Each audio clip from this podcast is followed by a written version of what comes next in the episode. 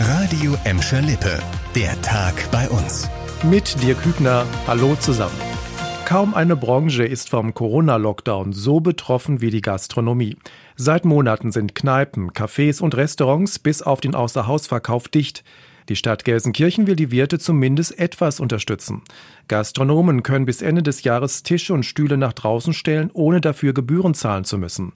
Der Rat der Stadt hat beschlossen, dass das Programm Gelsenkirchen startet durch verlängert wird. Auch größere Außenflächen dürfen damit bis Ende des Jahres genutzt werden. An alle Kirmesfans unter euch, ihr müsst jetzt stark sein. In diesem Jahr wird es wegen der Corona-Pandemie keine traditionelle Kranger Kirmes geben. Das hatte Herrner Oberbürgermeister Frank Duda der WAZ gesagt. Es stehe zwar noch nicht genau fest, wie die Kirmes in diesem Jahr aussehen wird, aber eine normale Kirmes mit feierlicher Öffnung im Festzelt und Festzug werde es nicht geben. Die Stadt suche derzeit nach Alternativen. Mitte März will die Stadt Herne dazu mehr Klarheit haben. Im vergangenen Jahr war die Kranger Kirmes wegen der Pandemie komplett ausgefallen. Bis zu vier Millionen Menschen besuchen in der Regel die Kranger Kirmes. Autofahrer im Bottrop sollten ab sofort besonders auf einen kastenförmigen weißen Anhänger am Straßenrand achten. Das ist ein neuer Blitzer der Stadt.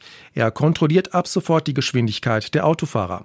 Er kann sowohl mobil als auch stationär eingesetzt werden und kann ohne Personal 24 Stunden am Stück blitzen. Laut Stadt gibt es immer mehr Anfragen von Bürgern, an bestimmten Straßen das Tempo zu kontrollieren, vor allem nachts. Außerdem würden die Mitarbeiter des Straßenverkehrsamtes immer öfter aggressiv angegangen. Auch deshalb sei die automatische Verkehrsüberwachung von Vorteil. Der neue Blitzeranhänger soll im gesamten Bottropper Stadtgebiet eingesetzt werden. Immer mehr Menschen kaufen sich in der Corona-Pandemie einen Hund. Damit lässt sich gut Geld machen, denken sich wohl viele gewissenlose Tierhändler.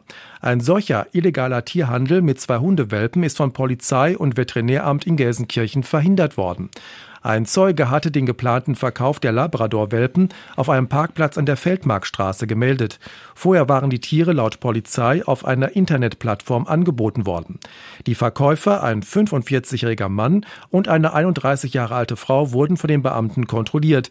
Beide wohnen in Essen. Die unter 15 Wochen alten Welpen waren laut Polizei illegal aus Osteuropa eingeführt worden. Sie wurden vom Veterinäramt beschlagnahmt und ins Gelsenkirchener Tierheim gebracht.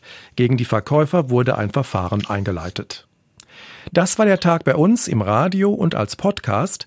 Aktuelle Nachrichten aus Gladbeck, Bottrop und Gelsenkirchen findet ihr jederzeit auf radio und in unserer App.